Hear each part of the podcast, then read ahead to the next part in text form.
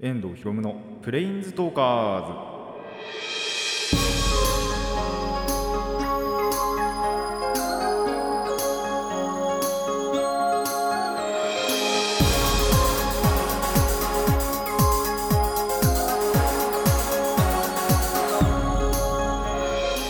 ラジオの前の皆さんこんにちは。遠藤ひろむのプレインズトーカーズ。パーソナリティの遠藤ひろむです。この番組はマジック・ザ・ギャザリングのプレインズウォーカーたちがさまざまなスカイへ旅できるかをごとくさまざまな話をしようという番組です。ということで、えー、まあ今年もね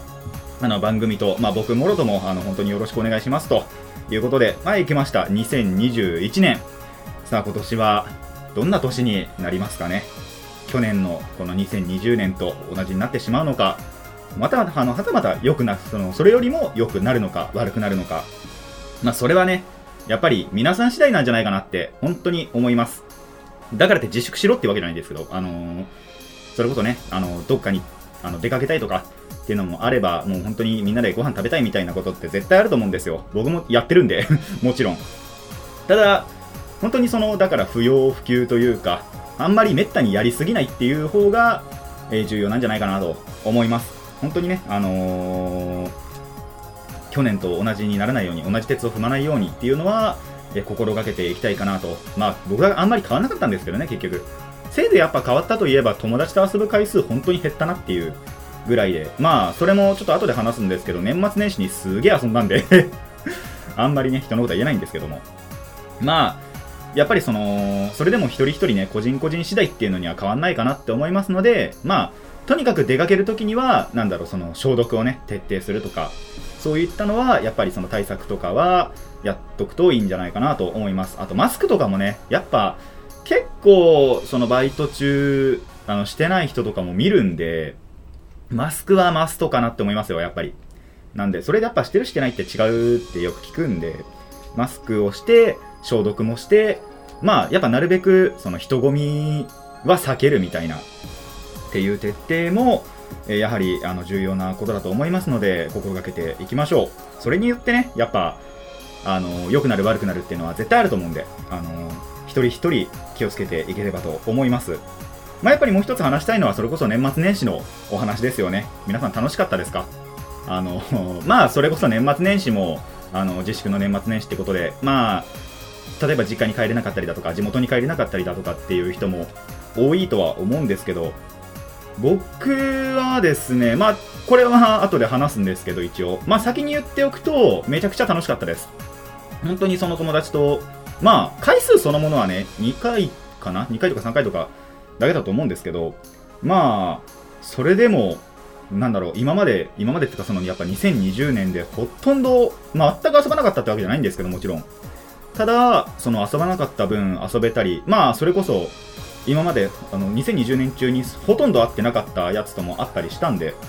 あのそういったところで本当に超満足したあの年末年始だったなと、まあ、もちろん友達だけじゃなくてその個人的なところであの最近ね僕の中でハマっているあの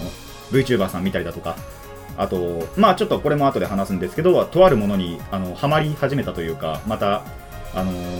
過去にやってたものをまた最近やり始めた。新しくやり始めたっていうこともあるので、そういったところはやっぱり、あのー、楽しかった、面白かったところだなと思います。家にいてもね、そうやって楽しめる部分もちゃんとあったので、そういったところで本当に超満足した年末年始だったなと。まあ、ここはちょっとコーナーでお話ししますので、えー、後々をお楽しみに。ということで、えー、新しい年になっても、まあ、このラジオはね、ほとんど変わらずにやっていくので、ラジオの方もお願いします。ということで、始めていきましょう。遠藤ひろむのプレインズトーカーズ。今回も、 Let's プレインズトーク。プ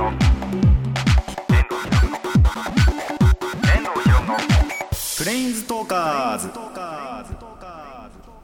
改めましてこんにちは。遠藤ひろむです。本当はあの、小話をやらずに行こうかなと思ったんですけどあの朝のニュースをそういえばって思ってあの、見て思い出したのが緊急事態宣言がね、えー、と1月もう本当に初っ端ぐらいから7日からっつったかな7日とか8日からあの、発令されるということなんですがえっ、ー、と、このラジオは休まず行こうと思っています。まあ一応理由としましては、まあ1月中だけみたいな話が、まあわかんないですけど、その状況によってはね、伸びたりするかもしれないんですけど、一応今のところ1月中だけみたいなところがあったりだとか、あと、結構夜に関すること、あの夜8時以降の飲食店が罰則だとかっていうところだけだったんで、まあ別にここにはそこまで関係ないかなというのが一応の理由ではあります。まあやっぱそこのね、本当に2、3週間だけのためにここ休むのもちょっとなって思うので、一応、え方針としては、1月中はちゃんと,、えーと、週1回のペースで、えやっていこうということは思って考えてはおります。まあこれも一応やっぱりその事態がひどくなって、あまりにもやばかったらもちろんその、休む、あの、去年同様ね、去年のやっぱ4月、ん ?4 月5月ぐらいだったかな？もう確か2ヶ月間ぐらい休んでたと思うんですけど、それの時と同じように休むこともあるかなとは思うんですけど、一応今の方針では、えー、ペースは崩さずにこのまま行きたいと思っております。ということで、えーと、そっちの話も終わったところで、早速ね、新年一発目のコーナーに行きましょう。最初のコーナーこちらです。朗読。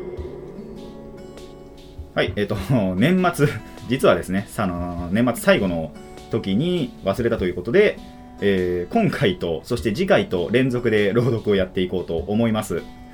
で、この朗読に関してもなんですけど、一応これはその今年に入ってから変えようかなと思ってて、3月まではね、あのー、2週に1遍ぐらいのは一応考えてるんですけど、あれですね、あのー、4月超えたぐらいからちょっとやり方変えようかなって思ってて、あのー、月1ぐらいにしようかなって正直思ってます。なんでかっていうと、探すのが本当にあの難しいからです。ネットだと本当に限りがあって、で、まあ結構、ほら、今年になってからかなは、その季節によった詩を、まあ2週に一遍読んでたんですけど、それも結構辛くって、だからだって、単純に考えて月に2本やって、で、それをまあ3ヶ月って考えると6本かなっていうのも探すのがなかなか難しいんですよね。サイトによっては。っていうこともあって、えっ、と、朗読は、一応、その、今考えてる中では、まあ、4月からではあるんですけど、えー、月1ぐらいにしようかなと考えてはいます。まあ、これもあの後々変更になると思うんで、あの自分が思った、こうしようかなって思った時にはまたお話ししていこうかなと思います。まあ、とりあえず3月までは2週に1遍ぐらいでやっていくので、えー、今回もぜひ楽しんでいってください。で、最初に、そのこの年になって、2021年になって最初に読むのは、先に言っとくと、えっと、女性の女の人の書いた詩なんで、ちょっと僕には合わないかなとも思ったんですけど、まあちょっともう今回にね、ぴったりのものがあったんで、こちらをお読みしたいと思います。あ、作者はですね、金子みすずさんです。あの、まあ有名ですよね。詩といえばみたいな、女性のあの作詞家というか、詩の人といえば、まあこの人だろうみたいな有名な人の詩なんで、まあしかも分かりやすいかなと思いますので、ぜひ楽しんでいってください。それでは、いきます。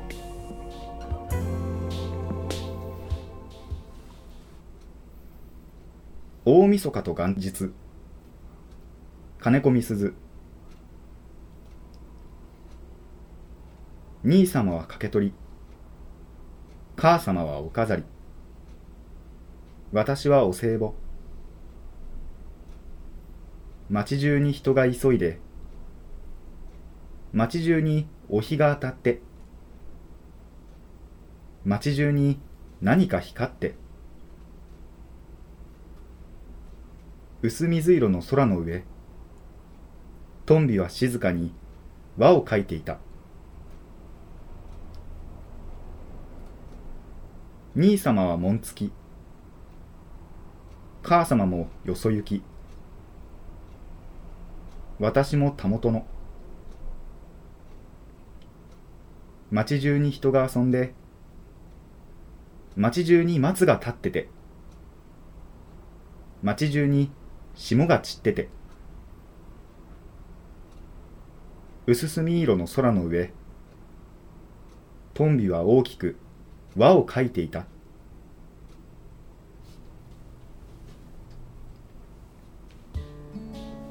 はいということで、えー、金子みすさんの大晦日と元日ですね。という詩でした。まあ分かりやすいというかで新年一発目にしてはあのー、全く本当にぴったりの詩だったんじゃないかなと思います。あの、本当にこれぐらいのぴったりの詩が、これしかあの見つからなかったと いうことで、これぐらい詩を探すのって結構難しいんですよ。なんで、まあ、それこそね、あの男性が書いた、こういう、なんだろう、大晦日元日のやつがあれば、それでもよかったんですけど、まあ、なかなか見つかんないということで、えー、今回は女性さんの、女性の女の人の詩を読ませていただきました。えー、まあ、これからも、とりあえず、まあ、冬、3月ぐらいまでは冬の詩を読んで、まあ、3月は春読むかなっていうところではあるんですけど、まあ、頑張って探して読んでいこうとは思っていますので、とりあえず3月までは、えー、このまま2週に1遍のペースでお付き合いください。以上、朗読でした。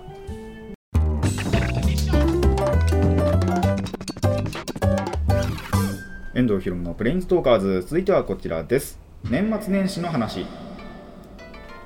はい、ということで、まあ、年末年始僕がどんなだったかっていうのを聞いていただきながら皆さんの年末年始と比べていただければと思います。まあ、とにかく本当に友人と遊びましたね。あと、でもどれぐらいからだろう？やっぱクリスマス越してぐらいからかな？前回の収録があって以降だと思うんですけど。で、ただそれが確かクリスマス本当に前ぐらいには確か収録終わってて、で、なんでクリスマスを越したぐらいから、まあ、ちょっとあの、ある計画をやっぱしてたんですよ。あれ言ったかな確か。あのー、友達と夜にカラオケ行って、で、アルコールとかもね、お酒とかも飲みながら、その、歌う。で、それも中学校の頃の本当によく行ってた4人のメンバーでやりたいっていうのを、一応その4人に話してはいたんですよ。ただ、これ、ちょっと先に言っちゃうと、えっと、年末にはできなくて、年始も多分もう無理だなって思ってるんで、まあ、ちょっとやるのは、計画は先になるのかなって思うんですけど、あのー、まあちょっと一人が体調不良ということで、コロナではもちろんなかったんですけど、体調不良ってことで、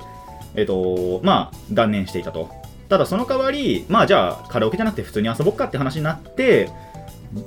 1回は、サシで遊んだんですよね。ぼあと僕ともう一人で。遊んで、で、31かなそれこそ大晦日の日が5人集まったんですよね。それまた別のあれで、あの本当に全体の方で、そのカラオケだけじゃない、なんだろうな、4人だけじゃない方の、えっと、10人ぐらいの LINE グループの方で行ったら5人集まって、で、それこそ、その例年なら、あの僕、大晦日って、お父さんの実家の方に松田に行くんですけど、それも、えっと、僕だけ後から合流するぐらい、あの、6時半とか7時前ぐらいまで遊んだんですよね、確か。っていうことで、えっと、電車に乗って後から合流しました。初めてです、こんなことするの。ただ、それぐらい、中断したくなかったんですよね、やっぱり。本当はもう中断して6時ぐらいに帰ろうかなと思ったんですけど、ちょっと楽しすぎて、まあいいやと思って、後で行こうって思って、えー、後で電車で合流しました。え、遊びの内容としては、それこそ本当に久々にギャザーをやって、あの、ちょっとやりたかったフォーマットがあったんで、えー、友達とギャザーをやったり、あと遊戯王もね、久しぶりにやったんですけど、これがまたちょっと面白くって、あの、構築戦っていう、まあ、自分が、なんだろう、好きな風に組んで、で、あの、お互いその組んだ者同士対戦する構築戦じゃなく、えっと、ドラフトをやったんですよね。ドラフトっていう、まあなんだろうな、限られたカードプールの中で、その場で即興で作るみたいな。まあ、よくあの僕があの MTG のプレリリースとか行くとシールド戦っていうのを言うと思うんですけど、それとはまた別で、まあなんだろうな、ちょっと言葉にするのこれ結構難しいんですけど、例えば、その、1人が10枚ずつ、まあその時5人集まったんで5人円形にちょっと並ぶじゃないですか。ちょっと円を描いて座って、で、1人10枚ずつカードを持ちますと。で、その中から1枚だけを取って、残りをの9枚を、えっ、ー、と、左、まあ、時計回りに左の人に回すっていうのを、その10枚のカードが全部なくなるまで、そしたら9枚、えーと、左の人から来て、その9枚から1枚選んで、残りの8枚をまた時計回りに回すっていう、これをどんどん繰り返して、デッキを作っていくっていう遊び方が、をやったんですよ。遊戯王って基本的にその遊び方ってできないんですけど、ただ、その、カードプール、ちょっと作られたカードプールを、でやってみたら結構これが楽しくって、ちょっとその、その中で見つけた改善点とかも、あの、このカードはダメじゃない、あの、っていうのとか、このカードは入れた方が良くないみたいなのがあったんで、まあそれ、あの、もともと友達がね、持ってきたものだったんで、その友達がまた改良して持ってきてくれたら、本当にやりたいなって思った、えー、イベントでした。本当に盛り上がったし楽しかったなと思います。新しい遊び方だったんであの遊戯王でやるっていうのには。それは結構面白かったなと。で、えっと、それが終わってから、えっとまあ、実家の方に合流してでまあ年末大晦日はやっぱ僕のところでは基本的にはガキ使ですね笑ってはいけない、えー今年はあれだねえっとラスベガスかということで、まあ面白かったなと思います。もう久々に、久々でもないですけど、笑かしていただきました。で、それ見ながら、たまにやっぱ YouTube。そう、YouTube の方も、まあ YouTube っていうか VTuber さんですけど、もう、あのですね、クリスマスぐらいからかな、やっぱり。からやっぱりイベントバリバリ多くって、もうどれ見ようってなったりとか、もう普通のその地上波の方のテレビとどっちを見ようってなったりして、本当は LINE ライブも見たかったんですよ。31、それこそ、あの、電波組の成瀬さんが、えっと、LINE ライブやってて、いやー、でもこれ見ながらガキ使って結構無理だなって思ってガキ使見ちゃったんですよ。じゃあ後でアーカイブ見なきゃなとは思ってるんですけど、もう本当にとにかく年末、まあクリスマス以降ですけど、にかけて本当にいろいろ、あのー皆さんそれぞれ動画てか配信をしてたんで、もうどれ見ようかな、どれ見ようかなって。年末年始もすごかったですね。やっぱカウントダウンで一緒に年越そうみたいな VTuber さんもいたので、いや見なかったのちょっと損したかなと。ただ、えっと、だから8時かな、最初は。31の8時に、えっと、健やかなさんっていうところで、キングっていう歌、まあ歌ってみた動画なんですけど、えっと、の歌動画がまず1回上がって、それこそそのテレビ見なも見ながら、えっと、8時になったら イヤホンで繋いで、僕だけ聞くっていうのをやって、で、その後、それこそ1日になってすぐですね、あの0時からは、えっと、白雪智恵さんってとこのチャンネルで、えっと、拍手喝采歌合わせを、まあ、歌ってみた動画なんですけど、の、えっと、公開もあったんで、もういの一番に聞こうって思って、なんと僕の1年は、その、ともえさんのね、動画から始まったということもありました。いや、どっちもすごい本当にいい曲というか、いい感じのアレンジとかもあったので、すごい聴いてて、聴けてよかったなと思います。で、年末はそんな感じ。まあ、あと例年通り、その、ガキ使が終わってから初詣行って、初詣の時もすごかったですね。あの、炊き上げっつうんですか？お炊き上げ？の炎がまずなくて、で、なんで、えっと、まあ、燃やすじゃないですか。その、去年の2020年分のお守りだとか、浜屋だとかっていうの燃やすじゃないですか、大体。それが、を置くところがなんか倉庫みたいなところがあって、そこに置いてくださいみたいなところに、そういうのは全部置いて、まあもちろんお参りして、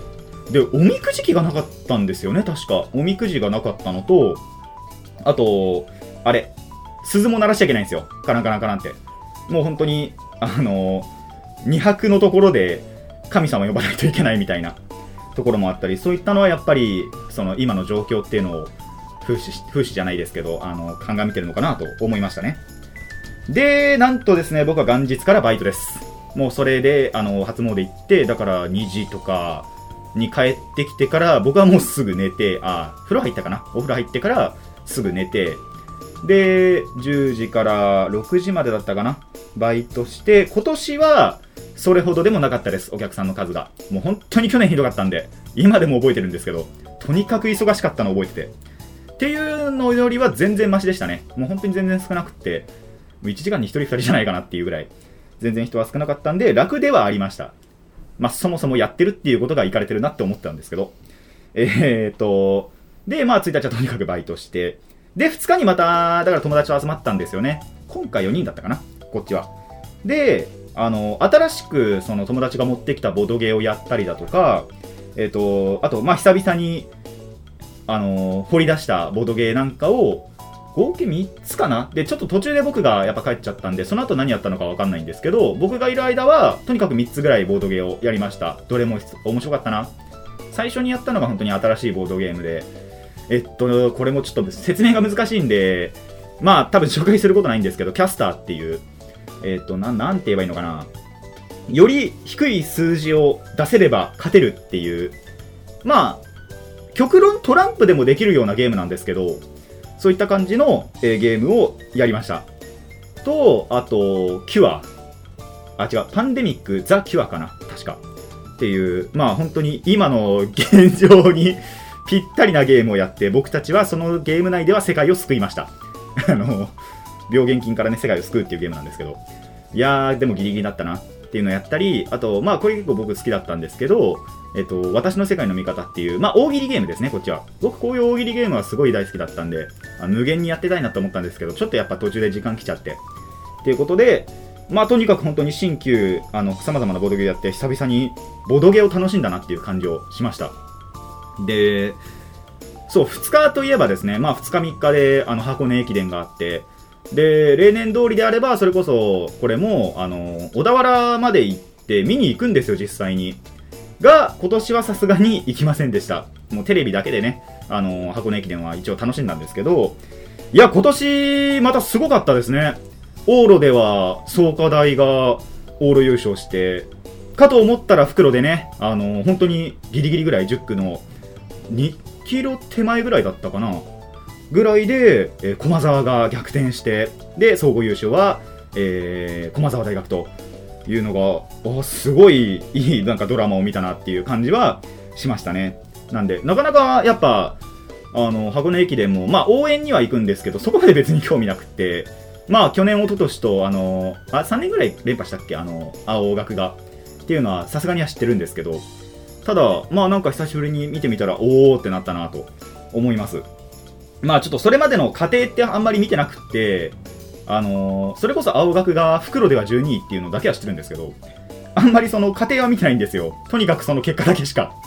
見てなかったんですけど、まあ今回も本当にその最後のそこしか見てなかったんで、まあいつも通りといえばいつも通りなんですけど、まあやっぱ実際見てみると、おお、熱いなっていう感じはあったので、まあ来年もまた見たいなと、来年の話をすでにするのもあれですけど、でも楽しかったですね。で、そう、この辺だったと思うんですけど、まあでも12月からかな、ぐらいに、えっと、やっぱ話そのものは立ち上がってて、えっと、1月の9日、10日に VTuber さんの間で、まあ、VTuber の、しかもその2時3時の中での、あと集団があるんですけど、2時3時。まあ、集団っていうか、もうそもそもそういうグループですね。の中で、えっと、麻雀大会をやるっていう話があって、で、やっぱその12月ぐらいから練習をね、してる人たちがいたんですよ。で、その配信も結構見てる中で、やっぱその、始めたての人たちとかを見てると、あのこ僕結構麻雀、高校の頃とかすごいやってたんで、まあわかるわけですよ。ここでは何切ろうとか、今はこういう役が作れそうとか、っていうのがわかるんで、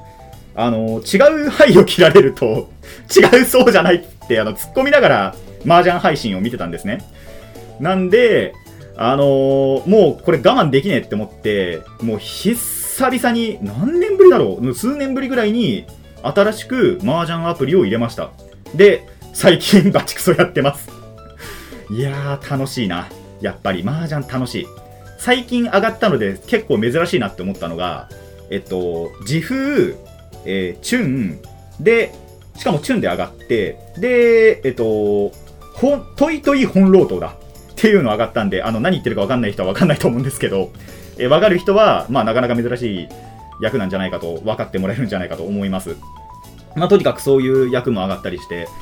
なかなかやっぱ、麻雀はやめらんねえなと思いましたね。見ててもや楽しいし、でもやっぱりややっていたいっていうのが麻雀だなっていうのを改めて思ったなと。で、しかもやっぱり、まあ、ネット麻雀もちろんいいんですけど、やっぱりね、みんなでタク囲んでリアルでやりたいなっていうのがあのこれはまあギャザとか遊戯王でもそうなんですけど、あのー、やっぱアナログゲームの方がね、自分は好きなんだなって再認識します、本当に。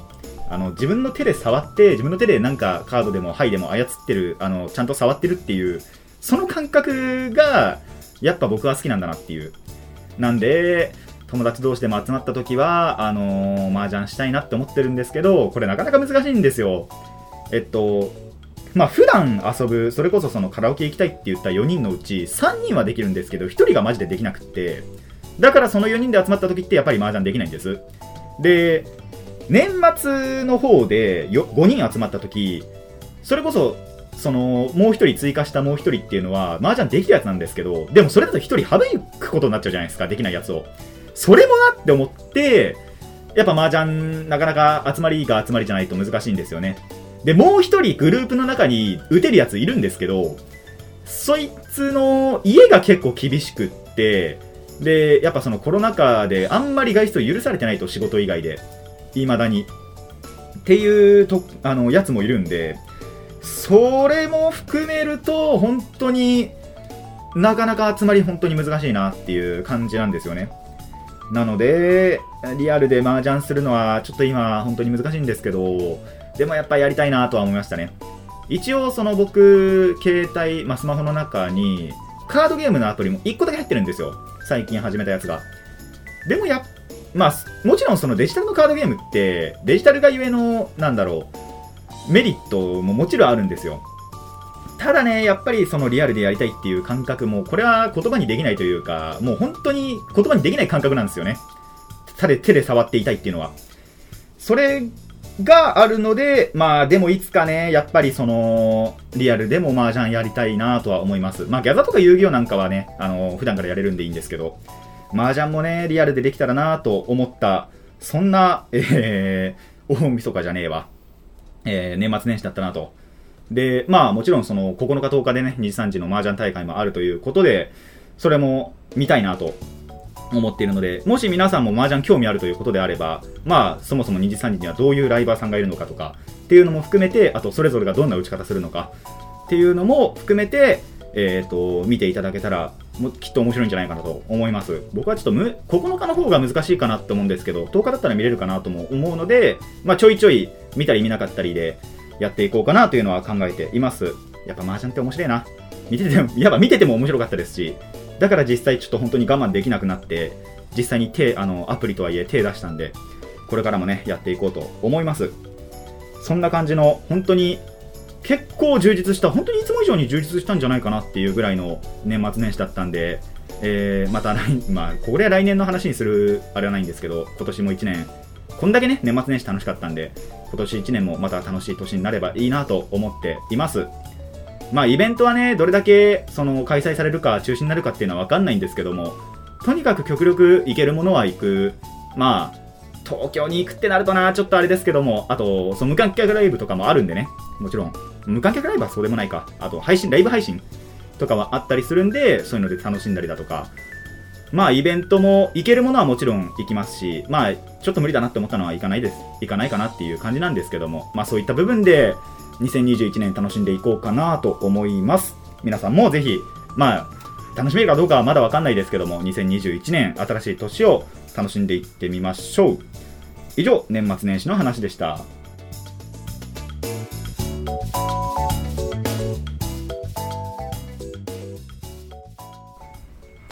遠藤ひろむのプレインストーカーズ、そろそろお別れの時間になってまいりました。